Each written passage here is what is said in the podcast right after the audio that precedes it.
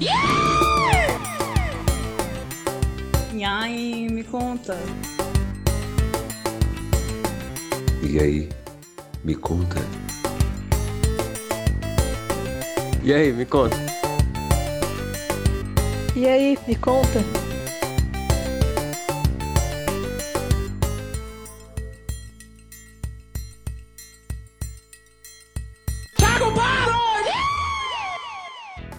Olá, meus amigos, como estão vocês nessa bela semana? Estamos aqui mais uma vez no podcast E aí me conta, sua conexão de notícias Londres-Fortaleza.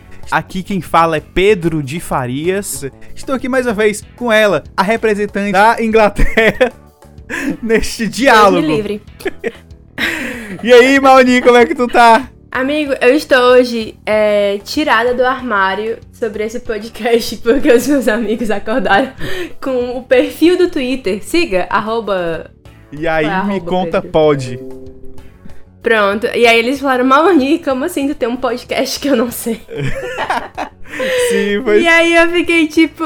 Ah. Porque é isso, né? De- não diga dessa águas não bebereis. Porque eu sempre falava, ah, gente, podcast a gente conversando, não precisa, tem demais. Pois Mas é. esse é levemente diferente, porque é uma conversa temática. É, exatamente, como, como eu tava falando. Ah, eu até eu postei frescando. Será que o mundo precisa de mais um podcast de amigos conversando despretensiosamente? Aí até a, a Laíri que escuta a gente frescou, né? Que é, mas tu tá fazendo isso, cara? Qual é? Qual é?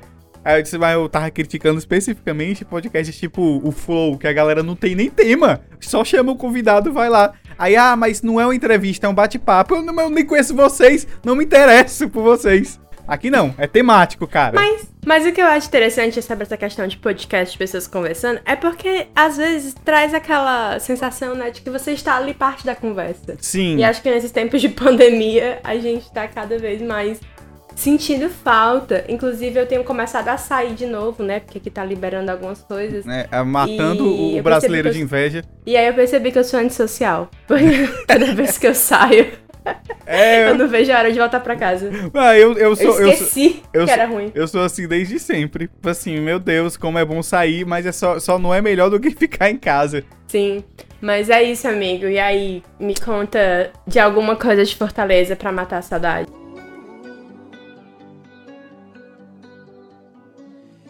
Pronto, Mauni, eu não sei se você tá sabendo do novo. é, é, do novo influencer fortalezense. Diego Nicodemos, que é um cara que ficou. Eu não sei, ele deve ser alguma fama pregressa, porque ele já tinha quase 100 mil seguidores, mas ele entrou numa de. Para comemorar que estou quase chegando a 100 mil seguidores, eu vou dormir no Mara Hope. Olá, meus amigos. Aqui é o Pedro do Futuro da edição, trazendo contexto para a conversa mais uma vez. Muita gente pode não saber por não ser de Fortaleza, mas Mara Hope é o nome de um navio petroleiro que encalhou na costa fortalezense em 1985. E hoje em dia ele é conhecido como uma atração turística. Fica mais ou menos a um quilômetro da costa, dá para ir de barco ou nadando e você consegue avistar praticamente de toda a orla leste da cidade de Fortaleza, sendo um importante cartão postal da capital cearense.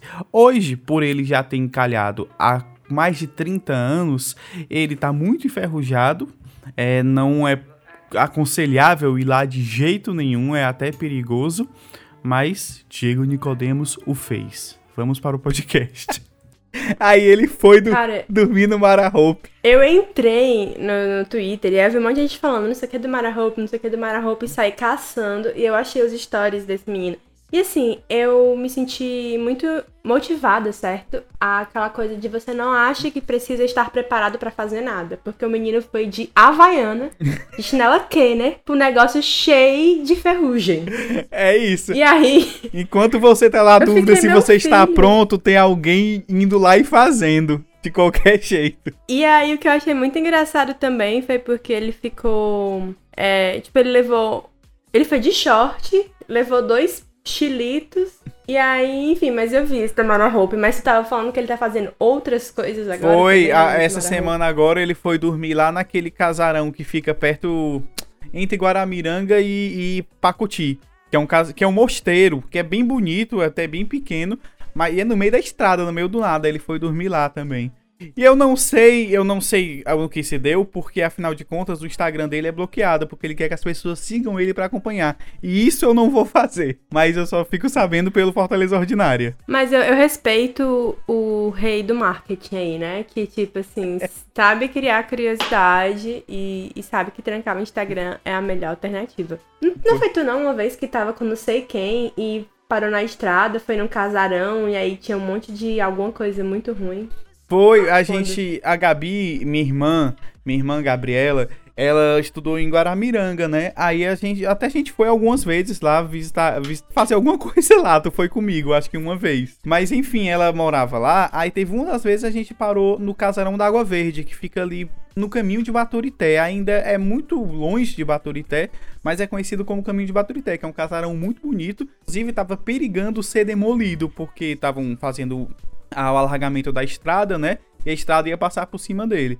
Mas enfim, houve uma mobilização e a galera desviou a estrada e ele agora fica. A, a, estrada vem em mão dupla, enorme, e ela tipo abre, aí o casarão fica no meio das duas mãos, tá ligado? Aí enfim, uma vez a gente desceu, porque muita gente faz isso, desce e tira foto lá, casarão da Água Verde, muito famoso. E lá é basicamente um matadouro tanto literal como de metaforicamente, porque você chega lá é camisinha jogada, é cheiro de fezes, é, é horrível. Enfim, isso é bonito por fora, mas seria legal revitalizarem. Mas eu acho esquisito também, revitalizar, revitalizar porque é no meio do nada, literalmente, o que que vai ter lá. Amigo, pode ter um cafezinho, um negócio que a pessoa para ali pra dar uma refrescada na viagem, é. um banheiro. É, um seria legal virar Mas um é centro que... cultural, né? É, acho que o centro cultural é meio difícil, porque acho que na estrada, né, ninguém... Nossa, Quero um pouco de cultura aqui antes de chegar no meu, no meu caminho. É, mas, mas eu mas, acho que. Mas é que nem o, as tapioqueiras daqui da Messejana. As tapioqueiras, quando criaram, era no meio do nada também.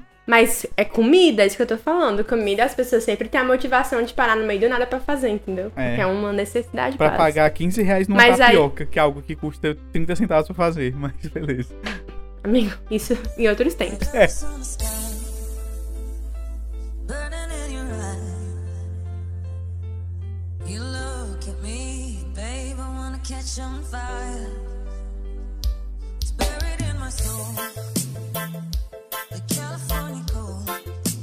É, eu queria inclusive falar que tava. Tu vai ser cancelado porque tava falando mal das chinelas do Expedito Celeiro, que é também um patrimônio cultural cearense. Eu não tava falando mal, eu expliquei. Que eu comprei, eu, tipo assim, eu tô me sentindo. Eu sou o gatekeeper do Expedito Celeiro, tá ligado? Porque eu fui pro Crato, aí eu vi, olha isso que legal, essa chinela.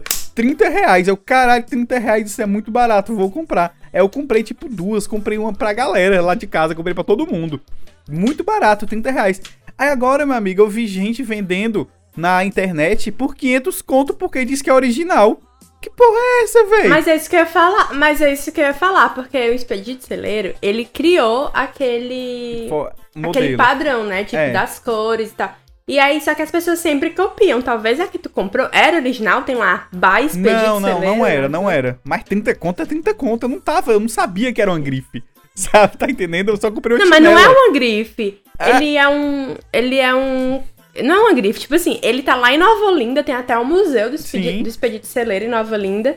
E tipo, é, o negócio é porque sempre tem essas apropriações, né? Acho que, sei lá, Farm, alguém levou ele pra algum desfile no Rio de Janeiro, tal, época. Mas é muito legal porque, se eu não me engano, quando eu fui lá e conheci ele e tal, ele falou que o pai dele já, já tipo, vendia as sandálias pros cangaceiros, sabe? Tipo, Sim. Então é um negócio de muita, de muita tradição. E aí ele viu que tava todo mundo fazendo coisa meio de couro e tal. Expedito Celeiro, como é que fala? É disruptor.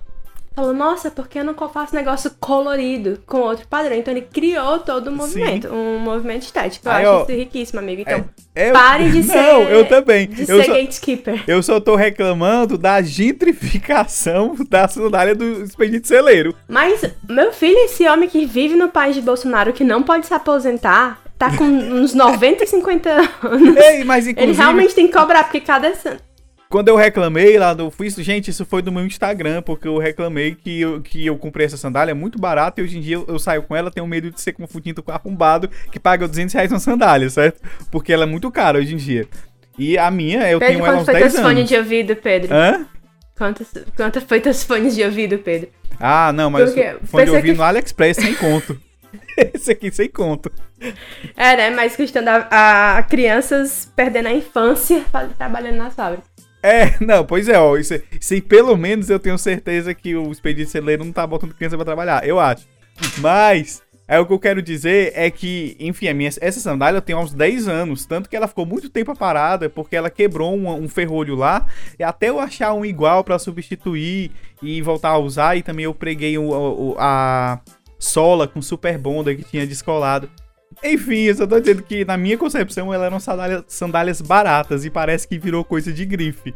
Enfim, é isso. Mas é isso que eu tô dizendo, é porque tu comprou as falsas, porque sempre foram caras. Essa é a questão, entendeu? Ei, ei, não, aí, Tipo, mesmo 10 anos atrás, era tipo 70 reais. aí Há disso 10 que eu, anos atrás você comprava 10 quilos de carne. É, é verdade. Saudades.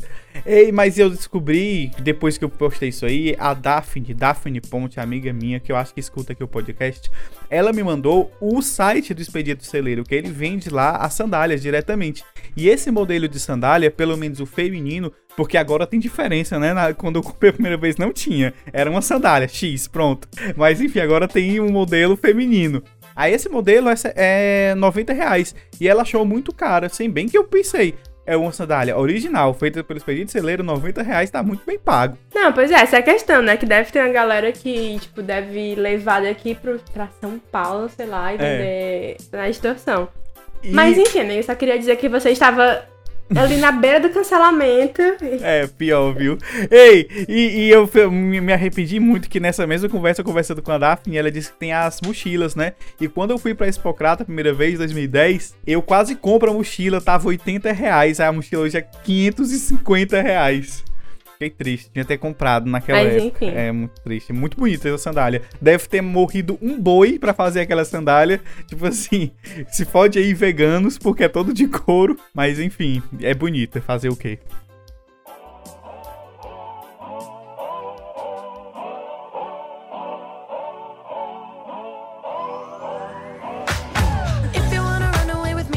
Sim, Maoni. E você? O que que conta daí?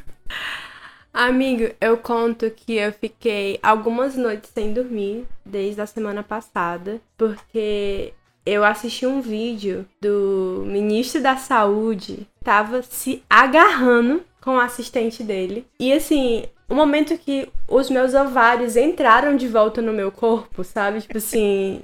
E, Tu entrou no sumiram. cio ao contrário, né? Tr- triste e sem tesão.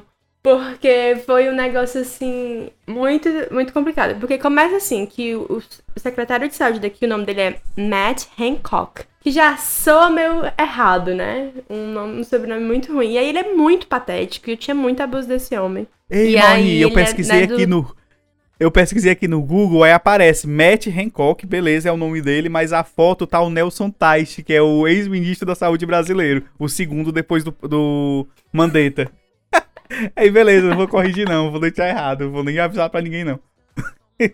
Não, mas aí o negócio é que o, o Matt Hancock, ele contratou uma mulher que estudou com ele, que ela é esposa de um cara que, como se ele, sei lá, fosse o dono... Eu não sei comparar uma loja de roupa do Brasil, que não seja tipo a Renner, mas é uma loja de roupa que é bem conhecida, que tem em todo canto e tal. É, bota, E aí ele bota, contratou bota como se ela. fosse o Flávio Rocha, que é o dono da Riachuelo, que quis ser presidente 2018. Não, mas não é, é porque não é uma marca assim tão grande, entendeu? É uma, uma loja... É tipo assim, a Sonho dos Pés, quando existia, Sim, que acho que não existe mais, né? não sei, É, sinceramente. tipo. Mas enfim, imagina uma loja dessas que tem em todos os shoppings e tal. Aí ela chama Oliver Bonas. E aí ela é casada com esse cara. E aí o Matt contratou ela pra trabalhar 20 dias por ano, certo? Com um salário que ninguém sabe qual é, mas era a função dela era ser uma conselheira no, no Ministério da Saúde. E aí o que, que ela tava aconselhando, né? Era o quê que tava aconselhando? Eles eram amigos de faculdade e tal. E aí vazou primeiro de manhã, acordei com uma foto desse homem com a mão na bunda da gata, assim. E aí passou o dia isso rolando. E no fim do dia, o jornal, um jornal de fofoca, assim, liberou o vídeo. E aí, o nível. Porque eu sigo os twitteiros daqui, né, e Aham. tal. E aí Não. tava todo mundo em total estado de choque o- des- e disgusting. Maoni, descre- nojo da descreva para o ouvinte o que que o vídeo mostra. Eu não quero descrever. Gente, Descreve tu que viu todo. eu, eu vi, gente, é basicamente é um vídeo de uma câmera de segurança, né? Aí mostra os dois entrando numa sala e tipo assim, aí ele fecha a porta disfarçadamente, olha pra ela e diz: "Eu vou te agarrar", como que quem fala assim, né? E puxa a gata pra cima dele, pegando na bunda dela, lambendo o pescoço dela. Sendo que se você imagina que é é o Bolsonaro fazendo isso. Porque é um véi, tá ligado? E a, e a gata também não é muito nova, não. E é um vídeo meio asqueroso, assim, de você ver. Não que pessoas idosas ou mais velhas não possam fazer isso. Mas lembrando que estão. São todos casados ali, não um com o outro. E estamos no meio da pandemia que ainda tá rolando, caso vocês não saibam. Não, e foi, e foi exatamente o que eu achei mais engraçado aqui saiu, né? Ministro britânico é, pede demissão porque quebrou as regras do Covid. Não é porque Pelo ele adultério. tava se agarrando com a mulher que ele contratou, que aí ele. A irmã, o irmão dela ganhou um contrato do governo pra prover coisas da saúde, né? Não é por essa, essa corrupção absurda na cara, é porque ele quebrou as regras do, do Covid. Falou, ai gente, desculpa, eu quebrei as regras de distanciamento social. E assim, né, o homem. Enfim, é um absurdo, mas o que eu achei mais engraçado é porque ele. Enfim, pelo menos teve a decência de pedir demissão. E a decência de dizer que foi porque ele não respeitou o distanciamento social. É, Tipo assim, a cara dele falando. É, mas esse negócio de adultério, as pessoas nunca vão dizer que estão contra o cara por causa de adultério. É que nem o Bill Clinton. Bill Clinton foi julgado, todo mundo sabe que foi por causa do adultério. Mas foi por ter mentido sob juramento. Mas ninguém. É, enfim. É, de todo modo, não é proibido se agarrar, né? Se quiser, pode. O negócio é que realmente ele disse, é, tem uma, uma declaração dele no jornal dizendo que as pessoas evitassem transar. Porque por conta da pandemia, ou então escolher ser um parceiro fixo É. e ficassem só com aquela Se pessoa. ele Então, tivesse assim, a cara dito- de pau. Se ele tivesse dito, contrate quem você quer comer. Pronto, é muito mais simples. Não, e porque você trabalha já com a... Mas enfim, isso aqui foi muito absurdo e aí é muito engraçado porque foi na mesma sexta-feira que teve o depoimento dos... Do, da CPI, né? O depoimento bombástico Sim, dos irmãos Miranda. é. Que esse roteirista que escreve as coisas, os episódios de Brasília, ele é muito bom, né? Ele botou irmãos que um é deputado e tal. É. E aí foi muito engraçado ficar no Twitter, porque um lado era a galera morrendo por conta da CPI, no outro a galera morrendo por conta desse negócio. E eu ficava tipo, ok, foi É, um dia isso, bom pra isso aí eu acho que nem chegou no Brasil justamente porque as manchetes estavam todas ocupadas com a CPI. Eu só ouvi falar disso por causa de ti. Ei, Maoni, sobre o negócio da CPI, fazendo eco com o que comentamos no episódio passado, tu se liga que o nome dos irmãos é Luiz Miranda e Luiz Ricardo Miranda. Ambos são Luiz Miranda. E eu fiquei mais revoltado porque ninguém chamou a atenção. Isso é uma coisa importante. Eles são homônimos. Só que o nome do meio é diferente, tá entendendo? Ambos são Luiz Miranda. Ah, talvez o pai dele tenha ido, tenha ido registrar um e aí registrou com o nome do outro sem querer. Era pra ser Ricardo Miranda. Aí ele botou Luiz, aí depois É, teve que acrescentar pode ser. Ricardo. Luiz não, Ricardo. Aí, não sei, mas enfim. O Luiz Ricardo foi o que denunciou. E Luiz Miranda, que com certeza deve ter outro nome do meio, né? Ele é o deputado. Manito, já assisti, tu assistiu, ou alguma vez acompanhou na vida, Cavaleiros do Zodíaco? Não. Porque eu vi alguém compartilhando no Twitter dizendo que os irmãos Miranda, né, é o Ikki e o Shun, que são dois personagens dos Cavaleiros do Zodíaco. Se o ouvinte já é, sabe do que se trata, vai rir também, porque são dois irmãos muito diferentes, que um basicamente protege o outro. E foi o que a gente viu na CPI. O Luiz, o Luiz Ricardo, que foi que tem no seu de fato, ele, tipo assim, todo quieto, né? Calado, ele, não, pois é, me obrigaram, não sei o que, não sei o que.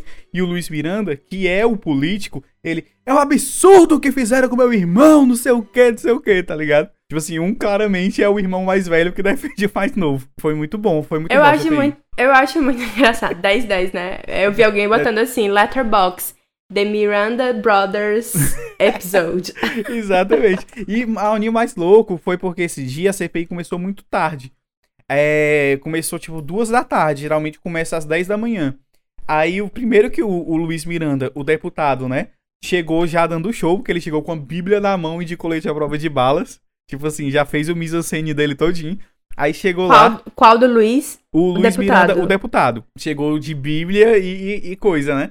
E, e colete. Aí foi o dia todinho. Eles até eles chegaram num coisa dizendo: Não, gente, o, o presidente falou que tem um deputado tá envolvido. Ele não queria dizer. E segundo que notícias saíram depois, todo mundo sabia de que ele tava falando. Porque já tinham conversado, ele já tinha dito quem era. Só que ele tem que falar em depoimento para a CPI para isso ser validado, né?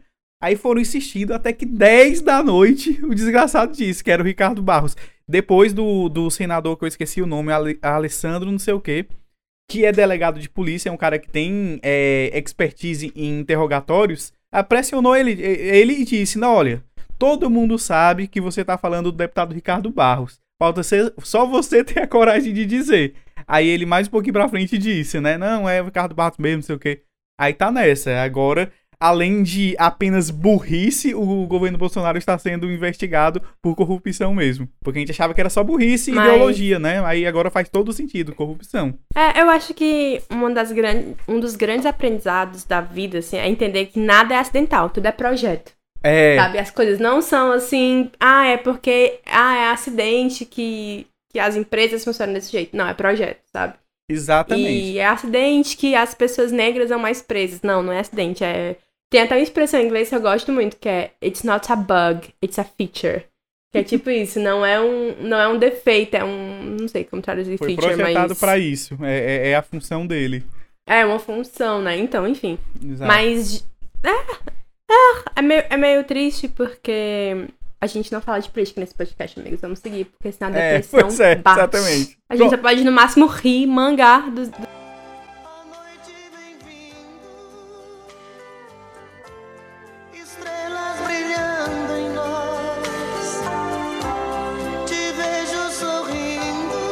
É, como é, na tua percepção, que as pessoas na Inglaterra veem o Eric Clapton? Amigo, deixa eu perguntar aqui pro Ben. Ben, volta já, porque eu não sei. Beleza. Ben? Ah, ok. Eu fui ali fazer uma pesquisa em loco. E o que eu descobri é que não escutam muito. Eu acho que ele é um, um cantor de uma geração meio passada já, É. assim. Eu acho que nenhum dos meus amigos. É o que eu queria saber se as pessoas enxergam ele mais ou menos como o brasileiro enxerga o Lobão. Sei lá. sabe? Acho que eu não tenho essa, essa informação, até porque é, os meus amigos daqui eles gostam muito de negócio de anime, sabe? Sim. Assim, É porque Acho o que Eric. não é muito. o Primeiro assim, fazer uma contextualização para o colega ouvinte que não sabe quem é Eric Clapton. Eric Clapton é um guitarrista, é bluesman dos anos 60, anos 70.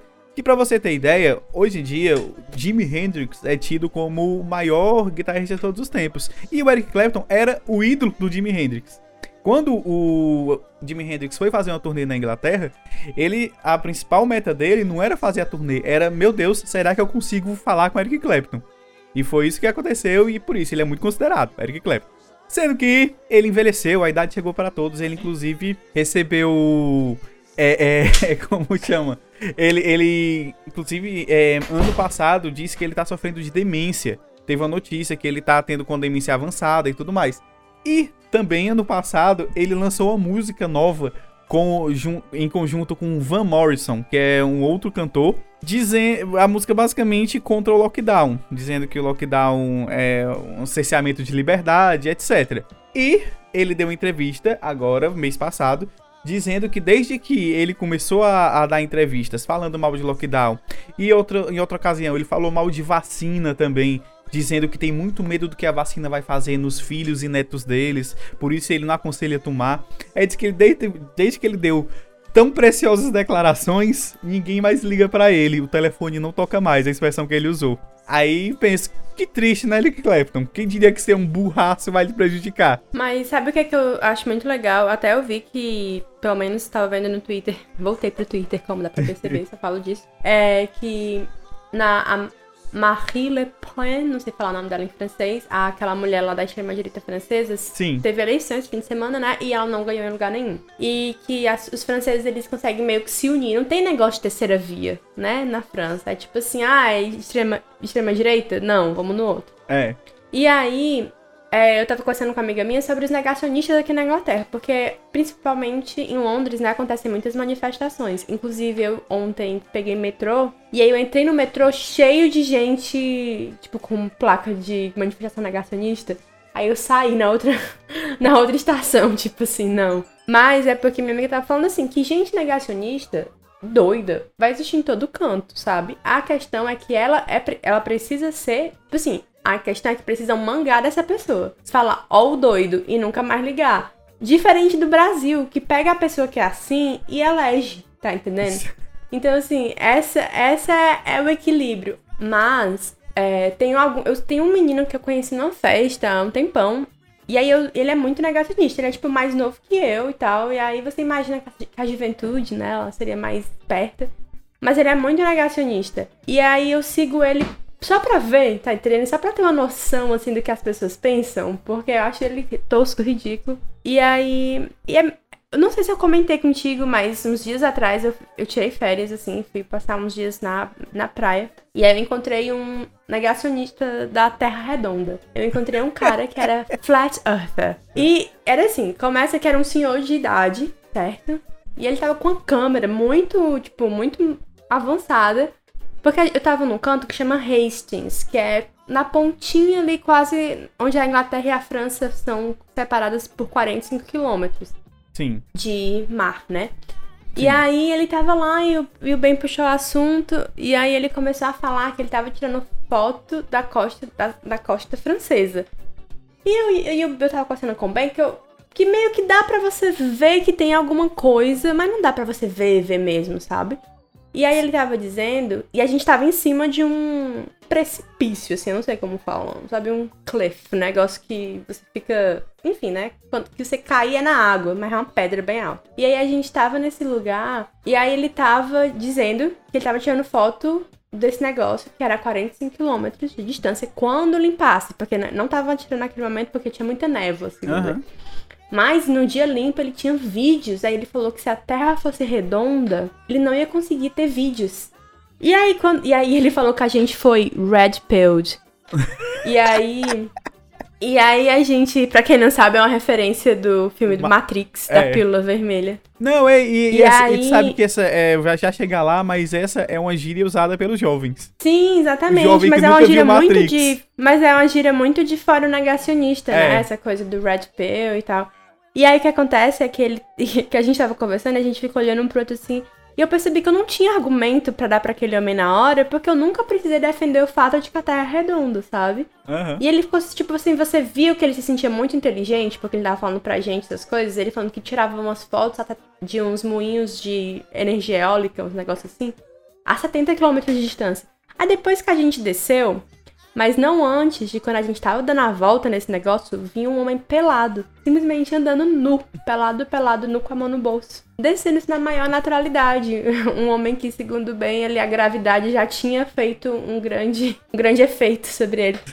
E aí, é. Porque eu descobri que mais pra trás, assim, tem uma praia de nudismo. Então eu tava num lugar, eu resolvi tirar férias num lugar muito curioso, muito interessante. Conhecendo creme de la creme dos velhos da Inglaterra. E aí, depois que a gente tava descendo, eu pensei, caralho, mas se ele queria tirar foto e a terra fosse redonda, por que, ou fosse plana, por que, que ele não tava na praia? Por que, que ele foi subir no topo do negócio bem alto, que claramente muda o ângulo, né? Sim. Mas não. Ah, aí eu sei que nem ia adiantar de nada falar pra uma pessoa dessas. Tem. Mas o que eu ia dizer é que, assim, aqui tem muito negacionista, só pra, só pra fechar, né? E que eles botam uns adesivos, umas coisas assim, ah, se eles dizem pra você não sair de casa, aí primeiro máscara. Não, primeiro não pode sair, depois máscara, depois chips. Sabe? tipo assim. Depois, É uns negócios muito absurdos. depois as vacinas magnéticas. Tu chegou a ver os vídeos brasileiros da galera dizendo que depois que toma a vacina tá pregando moeda no braço? Eu vi aí um cara, eu vi um vídeo de um cara que tava fazendo isso, aí ele, aí ele falaram pra ele botar talco. Aí ele vai coloca talco, e aí fala, aí ele vai tentar pregar a moeda, aí não prega. Porque o quê? Eu Pregava por conta do Da suor, gordura, né? é, exatamente. Da própria gordura da pele. Pois é, não, e, e essa gíria, red pill, blue pill, é muito usada pelos jovens. Inclusive, eu, eu- teve a grande polêmica da semana aqui no Brasil, que é o tal do cringe, né? Que a tua geração, a, a- os millennials, descobriram que são cringes já pra geração Z, né? Aí eu vi a galera no TikTok falando, né? Falando em gírias, que é... Não, meu pai chegou com uns papos enorme de altos blue pill cringe. Aí, tipo assim, uma sequência de frases que pra mim não faz o mínimo sentido. Depois eu fui pesquisar, aí eu entendi o que ele quis dizer, né? Mas é isso, Mauni. Você, que é uma pessoa Eu- proeficiente no inglês, o que é cringe, Mauni? Não, o- assim, as pessoas aqui, elas também usam cringe. Inclusive, eu achei um cara muito chato que ele fala, ai, ninguém fala cringe, fala cringe-worthy. Não é verdade, É no o, inglês é ninguém o fala. Hit, Ai, que é o compositor do Menina Veneno, que botou no papel escrito abajur cor de carne e ninguém reclamou. Aí agora quer dizer como é que fala inglês correto, esse vagabundo. Nem amigo, existe cor de carne. emoções. Sim. É, Ei, mas peraí, Mas a questão é só porque- corrigir, que não é cor de carne. Depois teve uma grande polêmica, ele escreveu na música, é cor de carmim, que é uma cor, carmim, que é um vermelho encarnado, né? Mas enfim, é isso. que- Nesse coisa, o, o Hit não tava errado, não. Mas é beleza. Nesse negócio do cringe, ele tá. Vai. é que nem aquela comunidade do Orkut, como eu falei do, no outro, que eu sou uma pessoa millennial, eu usei o Orkut. Exato. É que é, tinha duas comunidades muito boas, que era uma mão vai na cabeça, e aí era a pessoa, tinha uma pessoa com uma mão na cabeça, e a outra era cantando errado, Los Hermanos, porque não dá pra cantar certo aquela- as músicas. Mas enfim, o, o cringe, que já é um assunto muito semana passada, mais antigo do que o vídeo da Pfizer, é, o cringe, ele é... As pessoas usam aqui sim pra falar, nossa, inclusive muita gente falou que o vídeo do Matt Hancock era cringe. Sim. Ver o Matt Hancock pegando na bunda da mulher daquele jeito era Pronto. cringe. Ótimo, ótimo exemplo do que é cringe. Mas, mas assim, e, e é. E, inclusive, eu acho. Eu tava falando pros meus amigos, gente, ter podcast conversando é muito cringe. Mas é um negócio que você tem que embrace it, sabe? É. O que eu ia comentar é que ontem eu conheci. Porque assim, as pessoas falam muito da geração Z e tal, né? Mas eu conheci de fato umas meninas que nasceram em 2002 e 2003. E aí eu tava com as amigas minhas num parque, assim, sentada numa mesa e tal. E aí elas começaram a puxar assunto com a gente. Começa que elas tinham. Duas delas tinham cabelo completamente raspado, postiços, assim, aí umas uns delineadores, e elas. umas- mas o que eu acho muito interessante é isso, porque, pelo menos, essa minha experiência com a geração Z é uma coisa meio andrógena, sabe? Que não tem muito essa coisa do. Eu acho que do mesmo jeito que os millennials se beneficiaram muito dessa coisa da, da sexualidade ser mais aberta, sabe? Você ser, é mais ser mais normal, ser gay, bissexual, etc. Eu acho que a geração Z, ela realmente desafia muito as questões de gênero. Sim. E aí, então, eram meninas que tinham namorados, mas elas tinham essa coisa meio do cabelo bem curto, raspado, e, e blusa solta, mais cílios postiços. Maquia... Era uma coisa muito misturada. E aí elas. O que eu descobri é que começou que elas sentaram lá com a gente e elas ficavam achando que a gente. Aquela coisa, né? Gente que tem 18 anos adora falar que tem 18 anos, porque ela esperou muito tempo pra fazer 18 anos, então ela está muito feliz. E aí É. ela começa assim: ai, gente, quantos anos você tem? Qual foi a última vez que tu conheceu alguém que perguntou quantos anos tu tinha? Eu não Eu lembro. achei- Eu não lembro. Eu achei muito coisa de, de criança, assim, sabe? De Inclu- perguntar é. quantos anos você tem. Inclusive, eu acho que a última vez foi algum aluno em sala de aula e eu nem quis responder porque eu sei que ele vai dizer que, que égua parecia menos, sabe? Mas no caso foi exatamente isso que aconteceu, porque eu tava com as meninas que eu, eu tinha. Eu tenho 28, as meninas tinham 30, né? Tipo, nessa faixa etária, entre 28 e Uhum. 30. E aí elas ficaram. "Ah, O quê? Vocês? Do lado de fora, existindo a essa idade, né? Parecia aquela coisa assim, na cabeça dela, pessoas de 28 e 30 anos, elas não estão ali no mesmo lugar que elas, né? Aham. Tipo assim. E aí elas começaram a perguntar as coisas de signo. Ai, qual que é o signo de vocês? Aí eu, falei, né, tal. E aí ela, nossa, nós também, a gente tem os mesmos signos. Porque ah, o nosso grupinho tinha, sei lá, touro, gêmeos, ares. E aí o grupo delas também era touro, gêmeos, ares. E ela ficou, nossa, é a combinação perfeita das amizades. E foi muito engraçado, porque era muito intenso, sabe? Aham. Uma coisa assim, tipo... Eu achei isso... Eu fiquei, nossa, gente, olha a geração Z. Ei, É isso. Mas tu sabe que esse negócio aí de, pergu ir numa mesa de bar perguntar signos é a, é a porta de entrada para drogas mais pesadas, como dizer que tá vendo a França da Inglaterra, né? a anticiência começa daí. Mas, de todo modo, eu achei muito curioso, passando essa semana conversando sobre cringe, geração Z, não sei o quê. Encontrar, sentar, ter esse momento que eu tô com três pessoas, e aí três pessoas da geração Z, sabe? Assim, eu fiquei, nossa, eu queria fazer um documentário. Vamos Sim. falar. E a gente ficou perguntando pra elas. A gente, ficou, a gente foi muito cringe. A gente ficou perguntando pra elas assim: ai, vocês ouviam Spice Girls? vocês.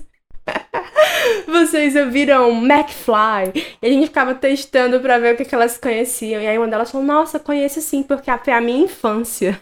Tipo assim. Sim. Eu falando de Skins, sabe aquele seriado? Ela, nossa, Skins foi a nossa infância. Eu falei, é por isso que as meninas estão assim, porque elas tinham vindo de uma rave. E elas sentaram na nossa mesa e falou assim: a gente tava numa rave, mas aí cancelaram porque esfaquearam o cara.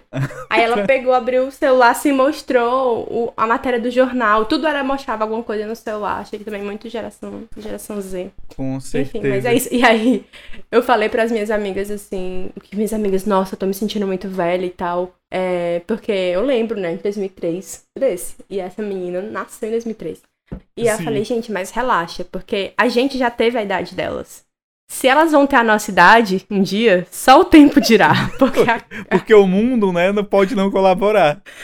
porque o jeito que tava ali rolando esse negócio de ir pra rave, que a galera é esfaqueada, não sei. Pois é. Não, e, e tudo isso, né, a gente conversando, eu já sou um, um pouco mais velho.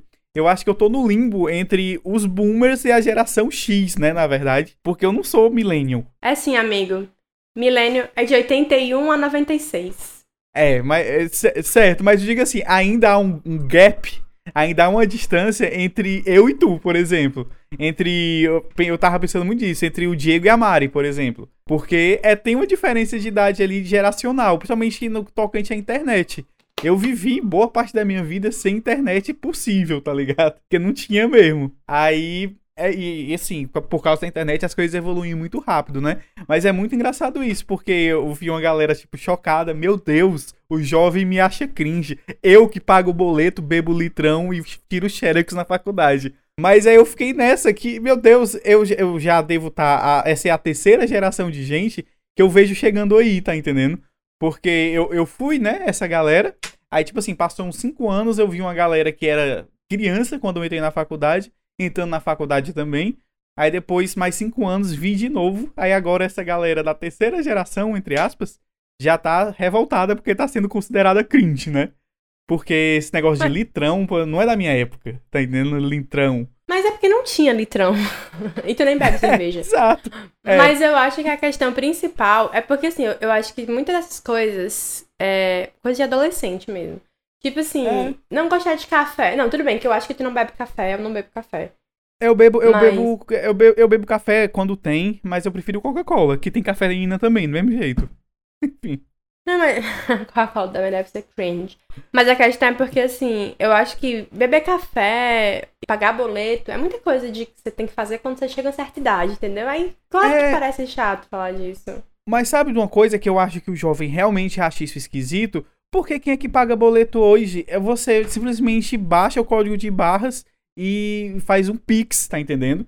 Eu, eu, eu entendo pagar boleto, eu pegar uma fila com o boleto na mão e entregar pro caixa. Não. Isso ninguém mais faz. Mas o que ele tá reclamando não é de pagar boleto, é de falar de boleto. A questão que eles reclamam é que Millennium fala muitos boletos, mas a gente Sim. fala boletos em relação às contas pra pagar, entendeu? Aí lá É. vem os boletos e tal.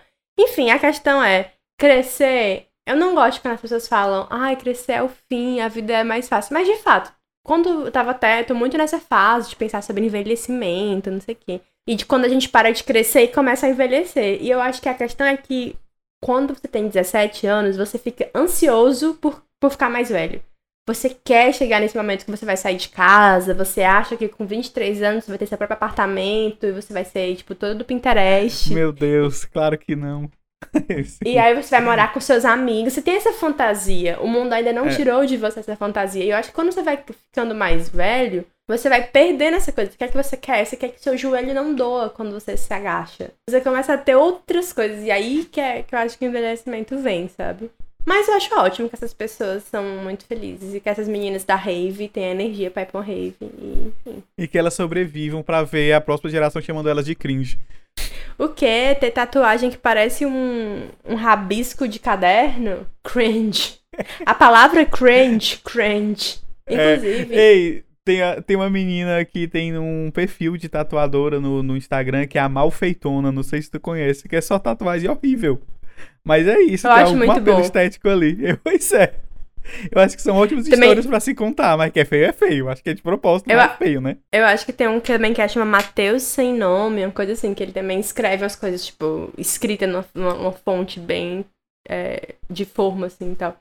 Mas eu ia Pois. comentar que uma das coisas que me irrita sobre essa nova, essa nova geração é que eles usam FDS como foda-se. E eu acho Meu que eles Deus, precisam sim. respeitar quem chegou primeiro, entendeu? Porque FDS Sim. é fim de semana. Vai fazer o que no FDS?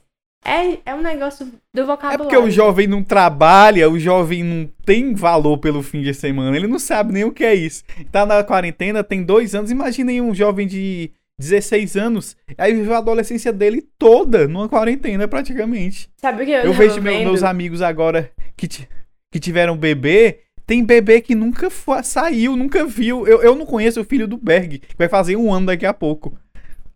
Mas é isso que eu ia dizer, eu tava vendo no TikTok, é tipo assim, é, lockdown baby, uma coisa assim, a, hashtag pandemic baby. E eram Sim. só crianças que, tipo assim, que ficam gritando quando vão do lado de fora, porque elas não conhecem o lado de fora. Mas enfim, amigo. É isso. É isso.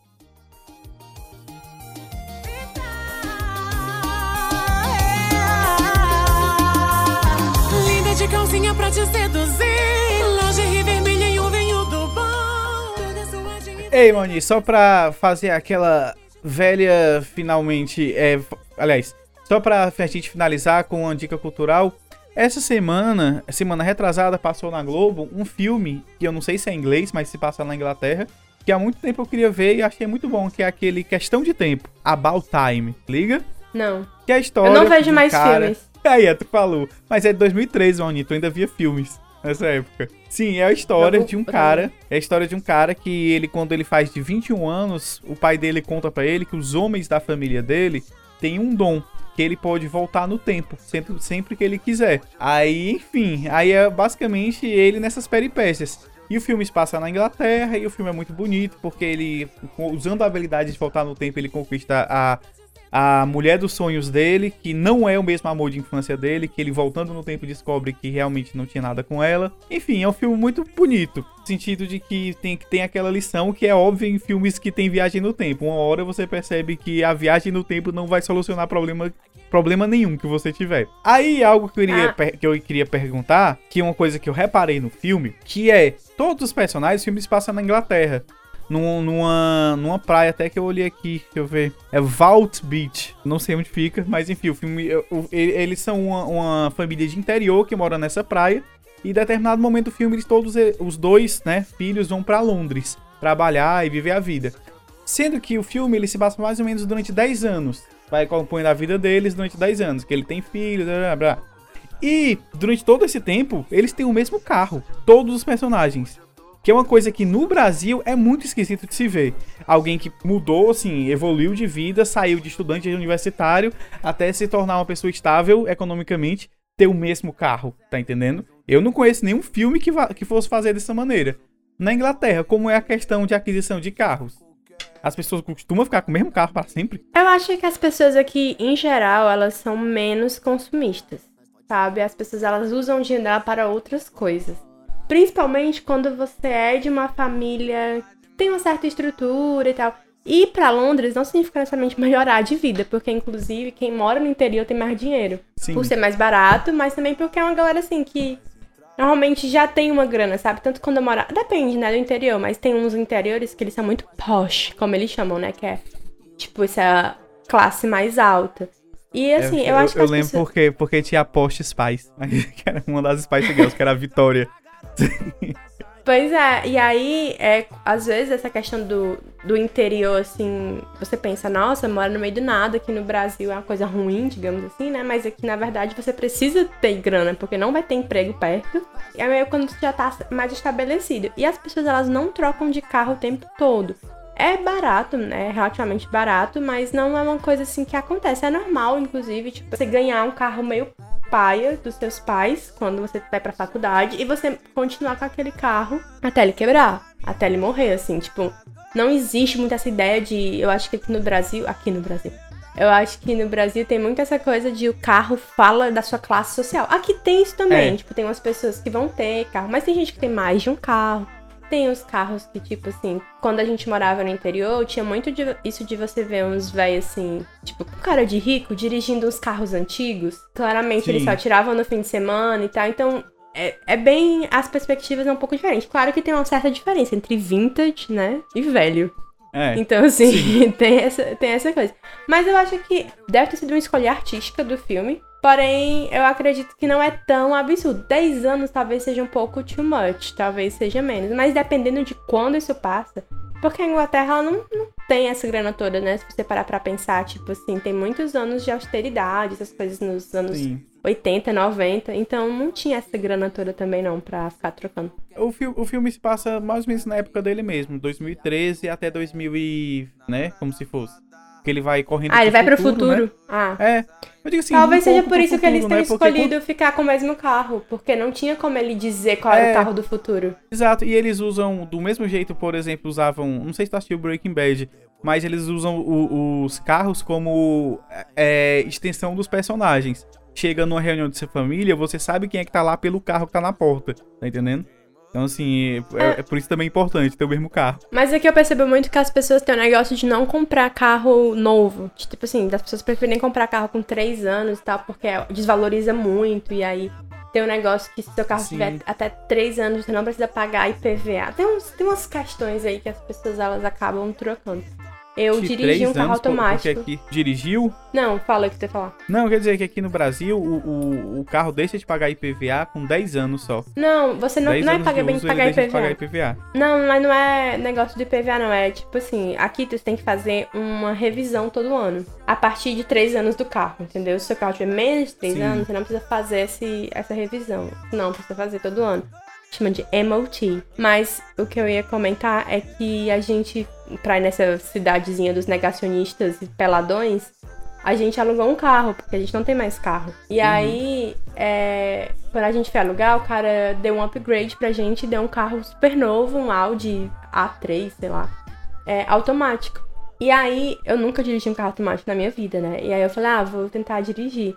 O que acontece, pra quem não sabe, é que um carro automático não tem embreagem. Então, o que é que aconteceu? Eu fui passar a marcha imaginária, desci com tudo, pé no freio, joguei o Sabe aquela coisa quando você para o carro de uma vez, você vai pra frente, pra trás, pra frente, pra trás? E aí eu não dirigi mais. Foi isso que aconteceu.